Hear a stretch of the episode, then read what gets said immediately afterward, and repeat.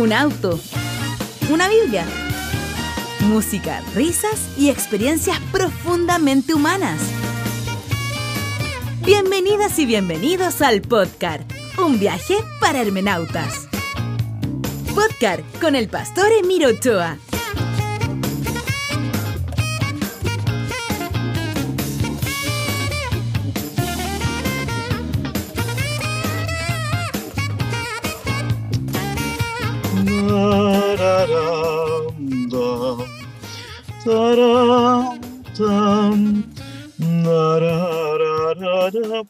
Hoy día tenemos una clase brutal, se los voy a decir así. No tengo otro, otra palabra para decir. Hoy día el sistema de mercado va a caer en Occidente. Si tienen acciones compradas en alguna empresa, vendan, vendan, vendan.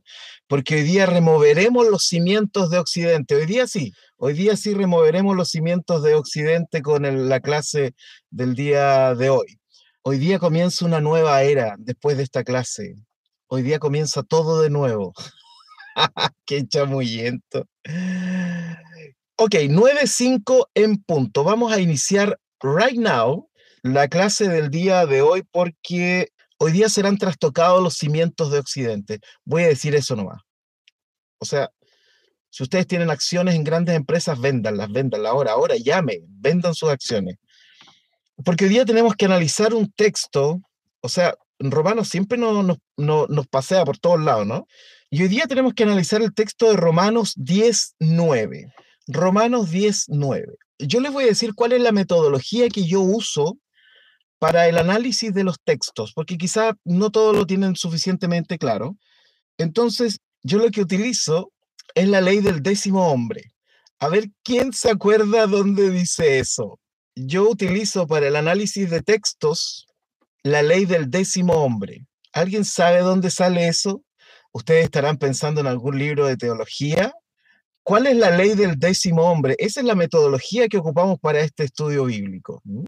¿Alguien sabe? No, no.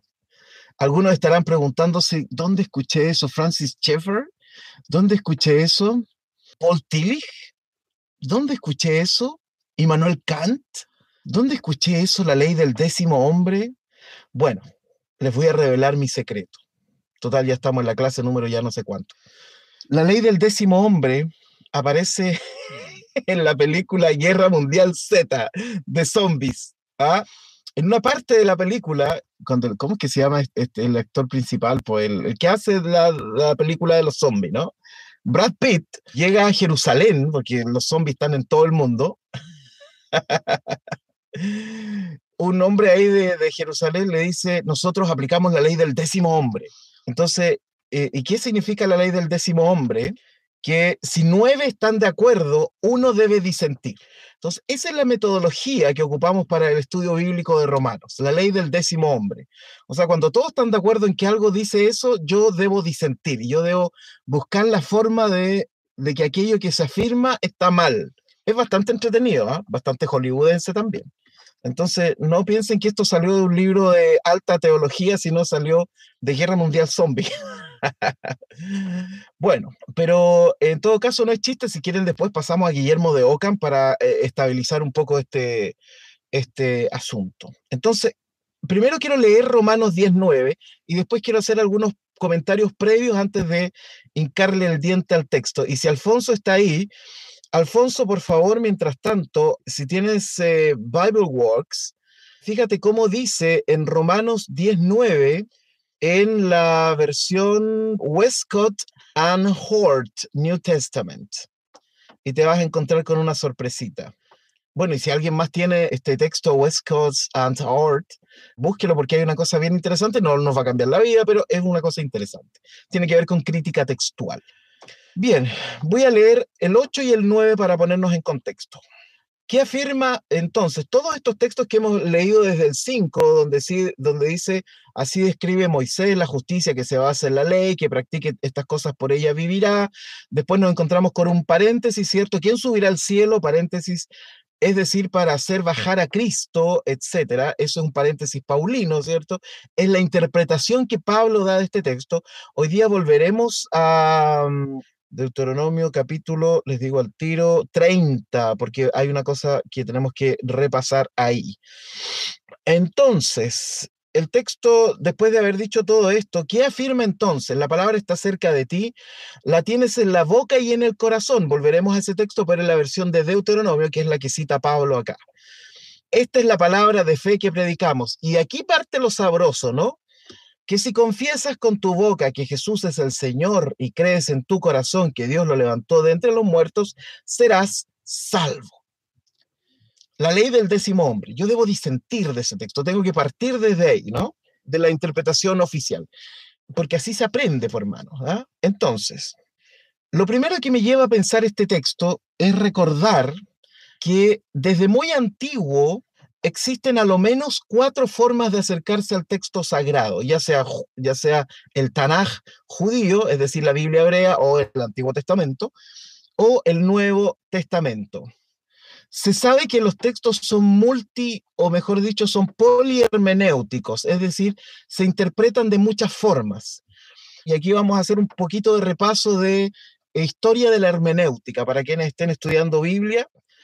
¿Por qué razón no podemos leer los textos totalmente literal, aunque algunos textos se leen literal?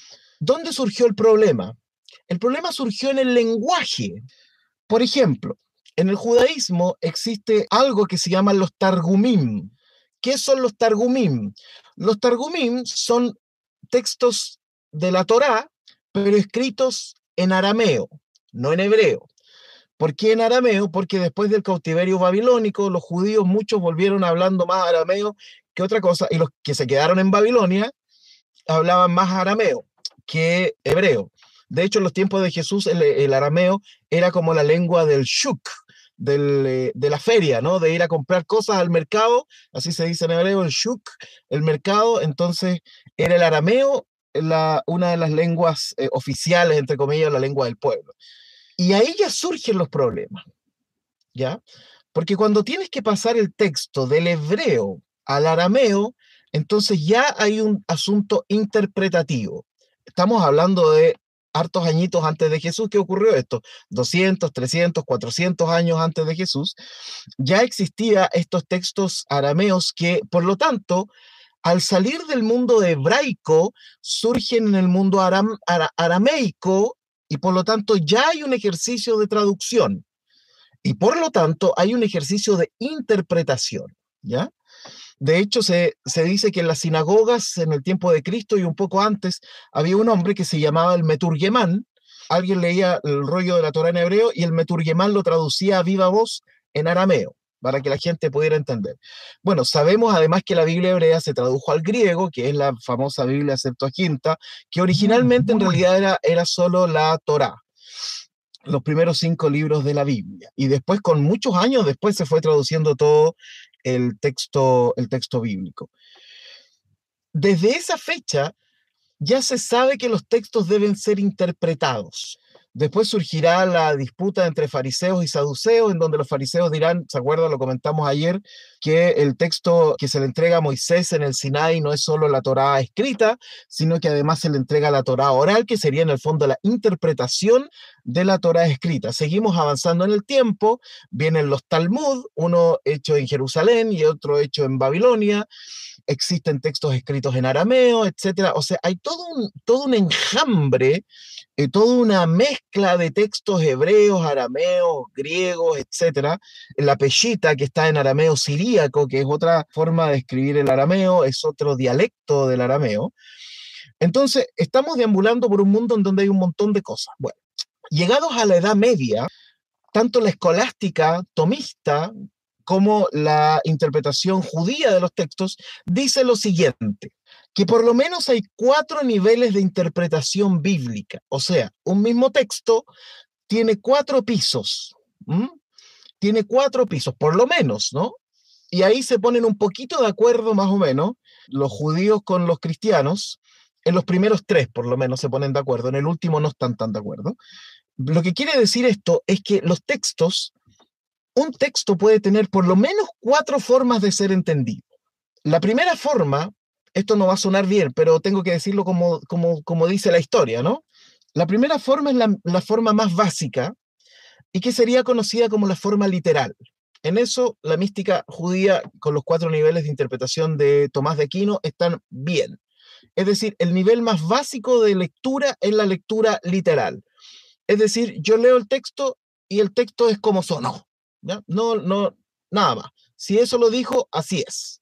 Desde la Edad Media sería la forma más básica de leer el texto. Cuando digo básica no digo que está mal. Estoy diciendo que es su primera forma, el primer acercamiento, lo que uno tiene, que es como cuando uno es niño, ¿no? Cuando uno lee como niño, entonces lee literal, ¿no? Aunque en realidad los niños son los que hacen las preguntas de teología más complicadas. Bueno, pero eh, es eso, ¿ya? El nivel, primer nivel, el nivel básico. Después vendrán los otros niveles que tendrá que ver con la analogía, que tendrá que ver con la metáfora, tendrá que ver con, con que si este texto en el fondo me quiere entregar una información pastoral o una información exegética, etc. Y el último punto, no está muy de acuerdo la interpretación tomista de la interpretación judaica, porque la interpretación judaica a este último nivel le llama el sod. Y sod significa el secreto. Y a eso se le llamará la, información ya de los místicos súper, súper, súper elevados y que solo accedes no solo mediante el estudio, sino mediante la meditación. Meditación, ¿ah? No meditación en el texto, sino meditación. Es decir, entrar en un estado alterado de conciencia y entrar en el debekut, que se llama, que sería el flujo divino, con todo el cuidado que significa que te puedes morir. ¿Ya? O sea, entrar en el Sod, de hecho hay una tradición que dice que cuatro rabinos entraron en el Sod, uno se murió, el otro se volvió loco, el otro no sé qué le pasó, y el otro salió apenas, así como, como arrastrándose del Sod. Entonces, existen estos niveles. De hecho, nosotros hacemos este ejercicio, ¿ah? cuando leemos, por ejemplo, el texto de manera devocional, cuando yo voy a la Biblia y quiero que la Biblia me diga algo, yo no estoy tomando en cuenta ni el contexto, ni me importa la filología, ni la filosofía, ni la antropología del texto, quiero que el texto me diga, algo a mí. Entonces a ello ya estoy dejando el nivel literal y estoy pasando a un nivel más profundo. O sea, todos lo hacemos. Otros ya cuando se meten en el nivel exegético y hermenéutico están pasando también a otro nivel, etc. O sea, todos nos movemos un poquito en esos niveles, aunque no lo digamos o aunque no eh, tengamos eh, conciencia de eso. Entonces, con todo eso en mente, cuando yo leo este texto, ¿qué es lo que a mí me ocurre? Si confiesas con tu boca que Jesús es el Señor y crees en tu corazón que Dios lo levantó de entre los muertos, serás salvo. Este texto está en absoluta sintonía con Deuteronomio 30, pero vamos a ver lo que dice Deuteronomio 30. Es súper interesante porque muchos textos de Deuteronomio 30 huelen a romanos. Miren, voy a leer, voy a leer algunos versículos del 30 en adelante los voy leyendo separados para que ustedes vayan teniendo una idea y vayan pensando romanamente en este texto. Y te convirtieres a Jehová tu Dios y obedecieres su voz conforme a todo lo que yo te mando hoy, tú y tus hijos, con todo tu corazón y con toda tu alma, te convirtieres, ¿no? Y con todo tu corazón y con toda tu alma, entonces Jehová hará, estoy leyendo Reina Valera, hará volver a tus cautivos y tendrá misericordia de ti. Otro texto y circuncidará Jehová tu Dios tu corazón. Suena, ¿no? Le suena romano, ¿se acuerda? Cuando Pablo hablaba de la circuncisión del corazón y dice, y circuncidará Jehová tu Dios tu corazón y el corazón de tu descendencia para que ames a Jehová tu Dios con todo tu corazón y con toda tu alma a fin de que vivas. Ya, otro texto. Y tú volverás y oirás la voz de Jehová y pondrás por obra todos sus mandamientos que yo te ordeno hoy. Y te hará Jehová tu Dios abundar en toda obra de tus manos, en el fruto de tu vientre. Versículo 10. Cuando obedecieres a la voz de Jehová tu Dios para guardar sus mandamientos y sus estatutos escritos en este libro de la ley, cuando te convirtieres a Jehová tu Dios con todo tu corazón y con toda tu alma. Esto es Romanos, ¿no? Porque este mandamiento que yo te ordeno hoy no es demasiado difícil para ti ni está lejos. Ayer lo leímos esto, ¿cierto? No está en el cielo para que digas quién subirá por nosotros al cielo. Pablo dirá subir a bajar a Cristo, ¿no?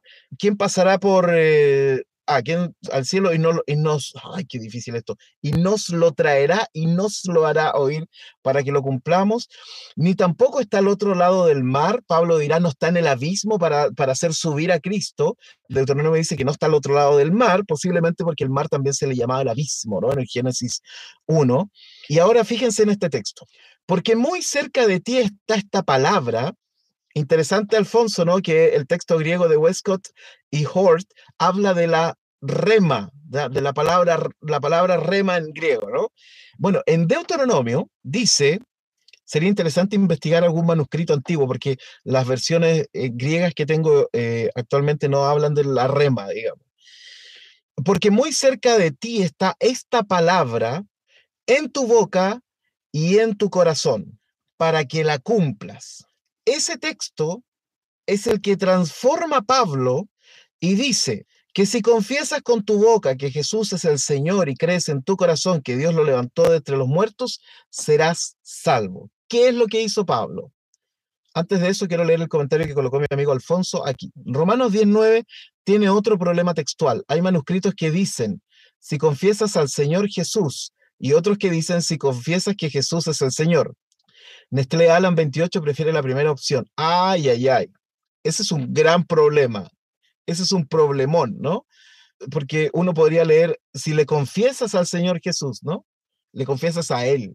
Fíjense todos los problemas textuales que podemos tener de este texto. Por eso la ley del décimo hombre, por más, ¿no? No, si, si, si Guerra Mundial Z tiene sabiduría también. Entonces, mientras usualmente en el mundo protestante decimos que tienes que decir que Jesús es el Señor, nosotros estamos haciendo un análisis partiendo de la base que hay algo más aquí, está bien este texto. Entonces, fíjense, las dos posibilidades, gracias Alfonso, las dos posibilidades traductiles que tenemos en este texto. Entonces, lo que está haciendo Pablo está transformando a los mandamientos, la ley, en Jesús. Porque mientras el Deuteronomio dice, habla de los mandamientos de Dios, ¿cierto? Porque muy cerca de ti está esta palabra, es decir, los mandamientos, pero mandamientos que provocan amor de corazón y de alma a Dios, ¿cierto? En tu boca y en tu corazón para que la cumplas. Entonces, Pablo transforma esto y dice que es Jesús a quien tú tienes que confesar con la boca y el corazón. Qué interesante. Y si tomamos en cuenta además estas otras variantes textuales, si confiesas al Señor Jesús, que se podría entender como confesarle a Él, a Él directamente, ¿cierto? Siendo Él el, objeto de mi confesión y no confesar al mundo a Jesús como sujeto, entonces tenemos un, un quilombo, dirían los, los argentinos. Bueno, este texto ha sido usado de diferentes formas. Muchísimos han usado este texto para condenar. Hay gente que le encanta condenar a todo el mundo. Hay mucha gente que ha ocupado este texto para condenar, entonces, y lo han tomado tan, tan, tan literalmente que de verdad muchos dicen, no, si solo necesitas confesarlo, ¿no? Solo necesitas confesarlo con tu boca, ¿no? Como que no importara lo que ocurre adentro. Y esa es una de las... Estoy como emocionado con esto, ¿no? Esta es una de las cosas que a veces uno dice, ok, esto hay que hay que darle una vuelta todavía, ¿no? Fíjense que hace tiempo yo les contesto como los primeros capítulos, pero lo voy a contar de nuevo. Hace tiempo supe de un, eh, de un programa de evangelismo que llegó acá a Valdivia, en realidad llegó a todo Chile, a una iglesia determinada. Y onda que en la iglesia era como que iban casa por casa, ¿no? Eh, ¿Usted tiene cuántos hijos? ¿Tiene, ah, ¿tiene tele? ¿Tiene...? Ok. Eh, ¿Usted cree en Dios? Sí, ok. ¿Usted se considera pecador? Sí, ok, ticket se considera pecador. ¿Usted aceptaría a Jesús como su Señor? Y dice, sí, ok, es salvo. Point. Siguiente casa. Cuando uno toma algunos textos de manera tan ultra literal, puede caer en excesos, puede caer en contradicciones, puede caer en cuestiones bastante locas, por decirlo elegantemente. Evidentemente, no es que una persona vaya pasando por la calle y yo le diga, confiesa con tu boca que Jesús es el Señor. Ah, ya, Jesús es el Señor. Listo, bienvenido, eres salvo. ¿no? Por supuesto que hay distintos casos. Esto tiene que ver mucho con el arrepentimiento. Tiene que ver mucho, fíjense que el mismo texto lo dice. Una cosa es confesar con la boca, pero otra cosa es creer con el corazón. Son dos cosas que van de la mano. Si yo quisiera pensar mal, de Pablo, yo tendría que pensar que Pablo está creando una nueva religión, una nueva religión, ¿ya? Una religión personal, ya deja de ser un tanto tribal, como lo hemos dicho hasta acá, se transforma en una, en una, en una religión muy personal, muy personalista, ¿no? En donde me salvo yo nomás y yo confieso y se acabó, donde se pueden dar también muchísimas cosas extrañas también, pero que son parte de la, de la, de la escritura, ¿no? Hay cosas que uno no logra comprender y no tenemos que comprenderlo todo, pero podemos llegar hasta cierto, hasta cierto punto. Entonces, cuando yo tomo este texto de manera súper literal, ¿qué significa? Fíjense que después de esto vienen los problemas de si la salvación se pierde o no se pierde, ¿no? Alguien dijo, no, yo creo que Jesús es el Señor y listo, ¡pum! Y después vienen las discusiones de, bueno, ¿y si pierde la salvación? Porque si lo pillo bailando reggaetón, ah, si, lo, si lo pillo perreando ahí en, en, la fiesta, perdió su salvación, pero si él había aceptado a Jesús, él había confesado con su boca. Entonces, esto evidentemente puede ser súper mal, mal usado. Entonces, uno podría pensar también, ¿y si Pablo quería rescatar a todos los judíos que pudiera? Porque ya estaban empezando los problemas que, o sea, no estaban empezando. Ya había mucho, esta es una tesis, ¿no? ¿no? Una hipótesis, perdón. Y si Pablo de repente quería rescatar a todos los judíos que pudiera, y a todas las personas que pudiera. Y en el fondo lo que está tratando de decir, porque recuerden que esto es una carta, una carta que va a Roma, y lo más probable es que Pablo sabía que iban a mirar esta carta, capaz que le iban a abrir el, el, mail, lo iban a hackear en la deep web y iban a ver qué es lo que decía, los romanos iban a estar pendientes, porque los judíos además eran considerados medios revoltosos, medios problemáticos, etcétera. Esta carta fue escrita cerca del año 60, o sea, solo 10 años después viene la primera revuelta judía contra los romanos, donde queman eh, el, el templo. Y si Pablo en el fondo quería crear una religión para rescatar a todos los judíos que pudiera, solamente confiesa. Además, además, este cristianismo, según Romanos, es un cristianismo que obedece a las autoridades, es una religión que dice que las autoridades fueron puestas por Dios, ¿cierto? Qué oportuno escribir una carta sobre las autoridades y lo bueno de las autoridades eh, enviada al centro de la autoridad del mundo en ese tiempo, ¿no? Entonces, ¿y quién sabe si Pablo quería eso? Dijo, ¿cómo rescatamos a la mayor cantidad de judíos? Porque esta cosa se ve difícil, no se ve bien, ¿no? Los judíos están provocando que nos persigan, que bla, bla, bla. Entonces, no, no, nosotros estamos, estamos, somos de una religión distinta, que creemos que Jesús es el Señor. Ahí hay un problema de texto, ¿no? El Kyrios, ¿no? Y listo, no nos metemos con nadie, obedecemos las autoridades, eh, no somos exclusivistas, no creemos que solo los judíos nos vamos a salvar, sino que todo el mundo que confiese que Jesús es el... O sea, también tendría derecho a pensar que Pablo quizás quería rescatar más gente, puede ser. También hay que verlo desde el punto de vista prístino, ¿no? Como suele, suele usarse el tema de, la, mm, de Guillermo de Ocan, ¿no? Que Guillermo de Ocan se supone, yo nunca lo he leído textual, pero siempre se dice esto, ¿no? Que Guillermo de Ocan dijo lo siguiente, frente a un problema, con múltiples soluciones, la solución más sencilla tiende a ser la correcta. La verdad es que cuando uno aplica esto a la vida diaria es bastante cierto, ¿no? Por ejemplo, la pandemia de, este año. O sea, ¿qué es más fácil creer? ¿Que de verdad es un virus que salió de nadie sabe dónde y que estaba poniendo al mundo de cabeza? ¿O realmente es una conspiración de todos los científicos del mundo reptilianos incluidos, etcétera, y que quieren dominar el mundo y quieren matar a los viejitos, etcétera, porque somos muchos, etcétera. O sea, ¿cuál es la versión más, más simple? Que la verdad es que un virus que se le arrancó a alguien o que se produjo, que no se sabe muy bien dónde salió, y que tiene al mundo de cabeza. A mí me, me, me satisface un poco más eso. No soy muy de teorías conspirativas. Aunque me encanta ver los documentales de conspiraciones. Lo pasó muy bien. Por otro lado, Pablo está creando su propia declaración de fe de su nueva religión. Uno lo podría ver así. Fíjense, el judaísmo tiene su declaración de fe. El Shema Israel, Dios es uno. Shema Israel, Adonai Echad. Escucha Israel, el Señor, nuestro Dios, el Señor es uno. Esa es la, fuente, esa es la, la, declaración de fe del judaísmo. Los musulmanes tienen una parecida. Dice, Alá es uno y Mahoma es su profeta. Bueno, Pablo quizás dijo en esta nueva religión, porque ya dijo que no todos los judíos ni el judaísmo por ser judaísmo va a ser específicamente salvado, sino que no todo Israel es Israel, etcétera, ya lo leímos eso. Entonces quizás Pablo dijo, bueno, ahora vamos a tener una nueva religión y debemos tener una nueva declaración de fe. Y esta declaración de fe es decir que Jesús es el Señor, Él fue enviado por Dios, resucitó de entre los muertos. A eso se le llama, de hecho, usualmente en teología, el protoquerigma. ¿Ya? ¿Qué significa el protoquerigma? La declaración básica, la más cortita y la más potente declaración de los primeros cristianos. Que Jesús era el Mesías, y que murió y resucitó. Esa era como la, la, declaración de fe de los cristianos al principio.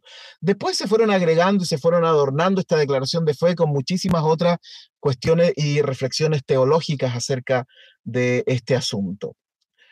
Entonces, si confiesas con tu boca que Jesús es el Señor y crees en tu corazón que Dios lo levantó de entre los muertos, serás salvo. Obviamente, aquí hay una cosa muy interesante. Si le echamos un vistazo al texto griego, bueno, en el texto griego que estábamos conversando con Alfonso aparece la palabra rema, ¿no? Dice que si confesares la palabra, si confesares la palabra, ¿no? Con tu boca, eh, eso no aparece en las traducciones griegas y en los textos griegos modernos al parecer no aparecen tampoco. Pero es muy interesante que aparezca que confieses la palabra, ¿ya? Es decir, la palabra rema tiene, tiene todo un significado también, pero no vamos a hablar de eso ahora. Que Jesús es el Señor, es decir, que Jesús es el Kyrios, aquí aparece la palabra Kyrios, y por eso algunos dirán que es una declaración de ateísmo, ¿no? Que esta sería una declaración de ateísmo para el mundo romano, ¿no? No para nosotros, para el mundo romano. Decir que Jesús es el Kyrios es decir que Jesús es como el César, ¿no? Que Jesús es el emperador. Pero habría que mesurar un poco quizás eso porque Pablo le está escribiendo a Roma, sabe que los romanos capaz que van a ver su, texto y Pablo también habla en Romanos del respeto a las autoridades, de que las autoridades fueron puestas por Dios, etcétera. Entonces difícilmente podríamos pensar que en realidad Pablo está escribiendo en este, en este texto después de decir que tenemos que hacerle caso a la autoridad y todo lo demás, decir que Jesús es el emperador, ¿no? Estaría raro eso, ¿no? Y si creyeres, entonces aparece la, palabra piste, pisteos, dice mm, pisteuses, eh, viene de pistis, que es fe, es decir, y si tuvieres fe en tu cardía, tu corazón, como dice el texto, y creyeres que Theos, es decir, Dios, le levantó de entre los necrón, dice aquí, ¿ya? La palabra muerte aquí aparece como necrón, ¿ya? Por eso existe la necrosis, ¿no? La muerte del tejido, etcétera. Serás, la palabra dice sotese, viene de soter, ¿ya? Y soter es la palabra que significa salvación, ¿ya? De ahí viene el, el estudio de la salvación que pomposamente siempre se le llama soteriología, ¿no? Y que se parece al nombre de un hospital que hay acá en Chile que se llama el Sótero del Río. La Beatriz dice, así era en una denominación que estuvimos, ese versículo era pilar del grupo religioso, súper, claro, súper interesante. Si así ocurre, ¿no? Entonces, ahora bien, soter es exactamente lo mismo que yashá. Se usa más o menos el griego como suele utilizar más o menos como sinónimo de yashá, que es salvar, en hebreo ocupa soter en griego. Ahora bien, ambos significan salvación, pero ambos significan también health, es decir, salud. Imagínense si nosotros leyéramos este texto así, ocupando otro significado de la palabra soter. Si confiesas con tu boca que Jesús es el Señor, no el emperador, ¿cierto? Es el Señor, es decir, un salvador espiritual, ¿no? Eh, no un competidor del César, del Kaiseros, ¿no? No es un competidor de él, si confiesas con tu boca que Jesús es el Señor y crees en tu lev, ¿cierto? O levav, tu corazón, que Dios lo levantó de entre los muertos, tendrás salud. También puede ser, ¿no? Recordemos que en este punto eh, es algo que nosotros siempre nos preguntamos, ¿ser salvo de qué?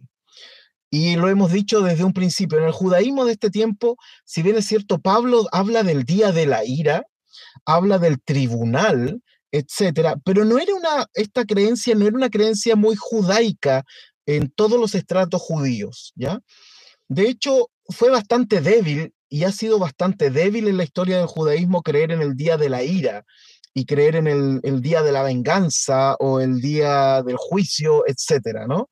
De hecho, fue tan débil esta creencia que el judaísmo rabínico posterior, heredero del fariseísmo, finalmente decidió no creer en esto, ¿ya? Y por lo tanto el judaísmo no cree en algo parecido al, al infierno, el día de la ira, el juicio, todo lo demás. Entonces, era una creencia un poquito débil, no era una creencia muy, muy, muy arraigada en el judaísmo de aquel tiempo. Entonces, imagínense, serás salvo por tendrás salud, ¿no? Y serás salvo incluso, fíjense, si nosotros ah, seguimos con esta tesis de que en realidad Pablo quería salvar al judaísmo de Roma, ¿cierto? Entonces, claro, tendría todo el sentido del mundo. No es que te salvas del día de la ira, sino que te salvarás de la condición política y militar en la cual estamos inmersos el judaísmo era siempre visto así como mm, estos judíos revoltosos, sobre todo estos judíos de Galilea que eran súper revoltosos, estaban los celotes por allá, por, eh, por Jerusalén, todos medios alborotados, ¿no? Entonces el judaísmo siempre se veía como una cosa media sospechosa y las sospechas fueron evidentemente, se transformaron en certeza cuando comienza la revolución de los judíos en el año 70, lo que significa que varios años antes esto ya estaba ocurriendo. Entonces esto también puede ser el hecho de que si confiesas con tu boca que Jesús es el Señor, ¿cierto? Es decir, nuestro líder espiritual, y, crees en tu corazón que el Señor lo levantó entre los muertos, aquí no está peleando con nadie, Pablo. Dice, entonces, fíjense que, imagínense que lo hubiera dicho así, entonces se salvarán. Se salvarán de la trifulca, se salvarán de los romanos, porque los romanos tienen a los judíos entre ceja y ceja. Entonces, si ustedes llegan a esta conclusión que Jesús fue levantado de los muertos, que además Jesús era súper pacífico, etcétera, ¿no? Entonces eh, van a ser salvados. ¿ah? se van a poder, van a poder ah, pasar por el ladito del conflicto. También es una opción, ¿cierto? Sobre todo si pensamos en que esta idea del día de la ira es una idea bastante más particular de cierto judaísmo. Y también podemos verlo literalmente, por supuesto. Es una de las posibilidades. O sea, literalmente significaría que una persona que confiese con su boca que Jesús es el Señor y que creyera que fue levantado de los muertos alcanzaría salvación, claro. ¿Por qué confesarlo con la boca? Lo dice después Pablo. Porque con el corazón se cree para ser justificado, el tema de Pablo, ¿cierto? Pero con la boca se confiesa para ser salvo. Uno puede sospechar también de otra cosa. Había muchos judíos que quizás no habían, estaban como coqueteando con este nuevo judaísmo creyente en Jesús. Y quizás a Pablo le llegaron comentarios, porque recuerden que Pablo está escribiendo una carta a una iglesia que él no conocía. Entonces, quizás a Pablo le llegaron los comentarios y le dijeron, porque ya habían tensiones en esta iglesia entre judíos y gentiles, y quizás alguien le dijo a Pablo, oye, ¿sabes que hay unos judíos que en realidad no le creemos mucho, no? No sabemos si quizás son espías, quizás son el Mossad, de, los judíos, quizás son el Shimbet de los judíos y están acá viendo que qué onda con nosotros, ¿no? Entonces quizás Pablo dice, bueno, que lo confiesen, que digan, ¿no? Jesús es el Señor y Dios lo resucitó, lo sacó de entre los muertos. Ya, y ahí, ahí, van a, ahí vamos a saber quiénes son y quiénes no son. También puede ser eso. Recuerden que es una comunidad en conflicto. Es una comunidad que, que, que, y que este conflicto se va a perpetuar, donde finalmente los judíos van a, van a optar por no creer en Jesús. Entonces, evidentemente podrían haber judíos que quizás no estaban creyendo o estaban así como que estoy entre, entre por ahí, como que sí, como que no, y quizás a Pablo le dicen, mira, porque porque a Pablo ya le habían llegado rumores. El hecho de que Pablo escriba tan duramente sobre los judíos, y de hecho en, los capítulos siguientes vamos a ver cuáles son los problemas que habían en, la iglesia específicamente de Roma, eso significa que Pablo ya le habían dicho, y quizás alguien le dijo, hay algunos que no sabemos si son o no son de nosotros. ¿Se acuerdan que hay un texto que dice así? Estaban con nosotros, pero no eran de nosotros porque si hubieran permanecido con nosotros, no, ya me enredé ya. Está difícil ese quizás Pablo lo que quiere decir, fíjense que tenemos dos alternativas hasta ahora. Primero, Pablo quería salvar a la iglesia de los problemas que estaba teniendo con Roma. Entonces está diciendo, miren, yo sé que me van a leer la carta, entonces miren, hay que confesar esto nomás y somos una religión súper pacífica y obedecemos a las autoridades. Quizás esa salvación es una. O quizás, en segundo lugar, también pudo haber sido que Pablo quería saber quiénes realmente eran parte de la eclesía, de la nueva sinagoga, de la nueva sinagoga, porque habían algunos judíos que quizás estaban como que sí, como que no, como que sí, como que no. De hecho, más adelante vamos a darnos cuenta que estos conflictos eran durísimos en Roma, entre judíos y gentiles. Y la tercera opción es la obvia también, ¿no? Que quizás Pablo está creando una nueva religión una nueva forma y en esta religión hay una nueva confesión de fe, un nuevo Shema, ¿no? Así como los judíos tenían su Shema Israel, Adonai Eloheinu, Adonai Echad, quizá Pablo dijo, bueno, ahora que tenemos algo nuevo, entonces vamos a tener una nueva confesión de fe. Y esta confesión de fe es así, ¿no? Jesús es el Hijo de Dios y Dios le resucitó de los muertos. Y el que confiese eso va a estar salvado. También, pero no es la única opción. Versículo 11. Así dice la escritura, todo el que confíe en él no será jamás defraudado.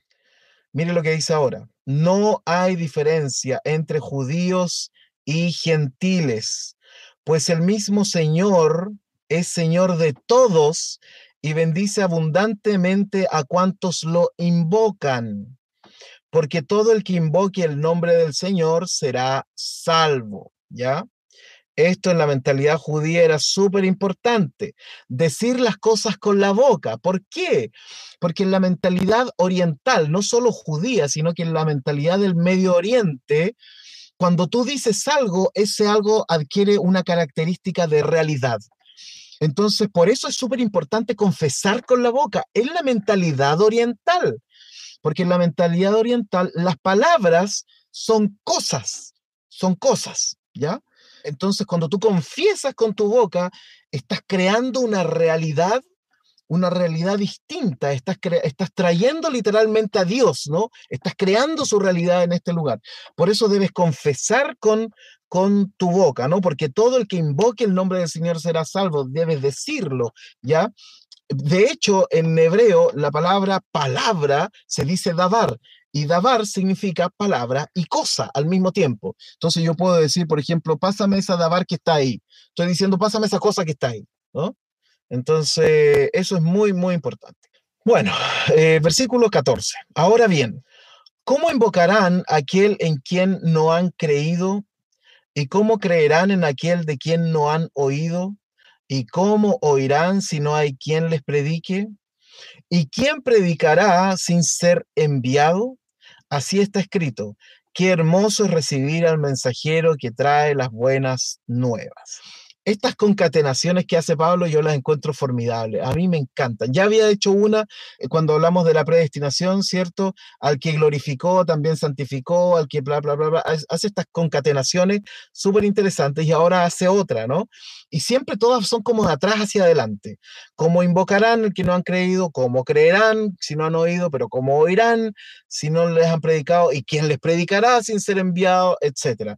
Entonces, y así está escrito, qué hermoso es recibir al mensajero que trae las buenas nuevas. Eso es, es el texto para finalizar hoy día nuestro estudio. ¿Qué les pareció? Bueno, ¿no? o sea, si yo no lo encuentro bueno. sí, el poder de la boca, eh, exacto, ¿sí? Es la mentalidad del, del Medio Oriente, el poder de las palabras es súper, súper potente. De hecho, eso después se trasuntó a ciertas teologías norteamericanas, para variar, y que después chorrearon acá, donde decían cosas así como no digas tal cosa, o no declares tal cosa, o anula tal cosa, eh, etc. Eh, pero recordemos que este era una, esto era parte de la mentalidad del antiguo cercano oriente, ¿ya? Evidentemente nosotros podemos hablar en algún momento acerca de qué significa nuestro lenguaje el día de hoy y si es creador de realidades o no pero eso lo podemos, eh, lo podemos conversar. Roberto Javier dice que sana en definitiva la boca, el Espíritu Santo o Jesús el sanador. Qué buena pregunta, Roberto Javier. ¿Te parece que abordemos esa, esa pregunta mañana? Porque de verdad está muy buena y me gustaría darle un par de vueltas antes de, de decir. ¿Te parece mañana al principio de la clase colocas esta misma pregunta? Porque tiene que ver mucho con lo que hemos, lo que hemos estado viendo. Hela me pregunta, ¿por qué dice que Pablo pudiera traer una nueva religión? Creo que simplemente, siempre me gusta ir a lo simple, les lleva la buena nueva a los romanos. Sí, sí, claro. Esta es una opción, digamos, ¿no?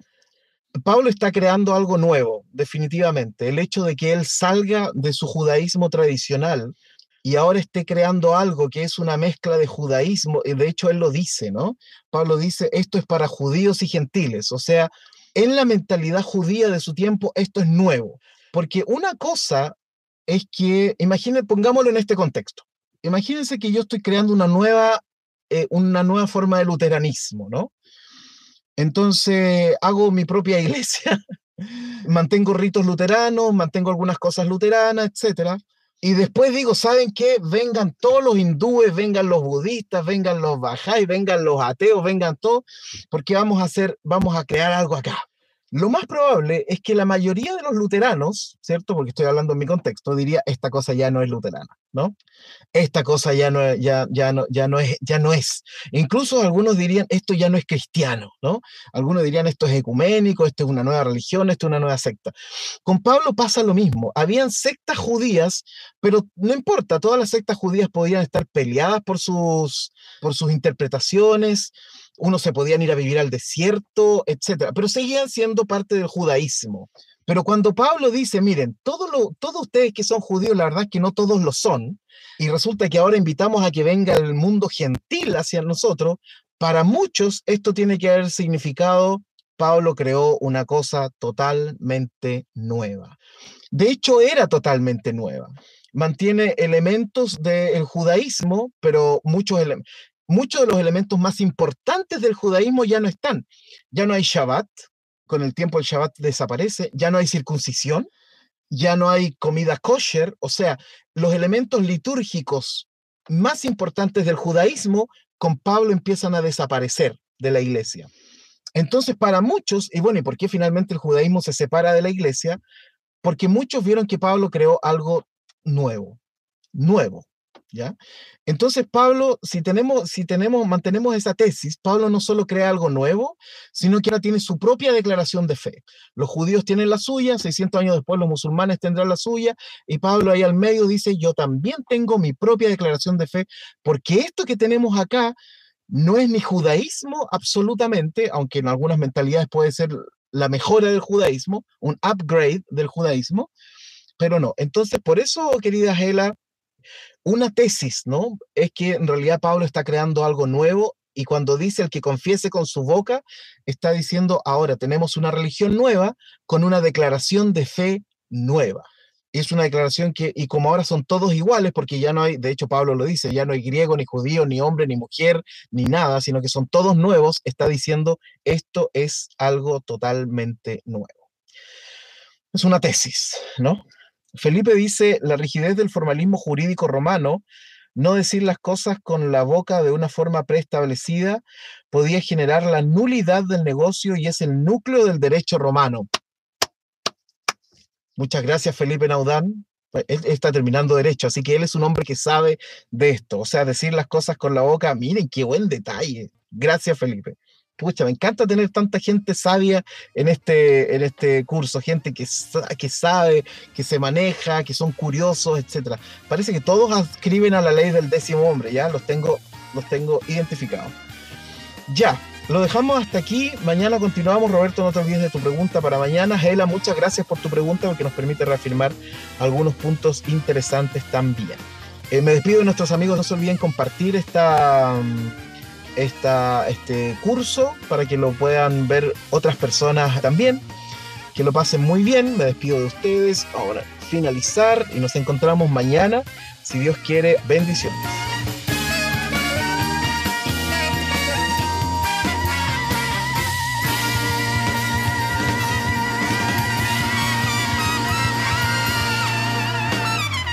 Podcast con el pastor Emiro Ochoa. Gabriel dice, súper bien la señal, hasta se me contagiaron los bostezos. Yo no hablo de bostezo, hermano. Yo hablo de bostezo y me pongo a bostezar.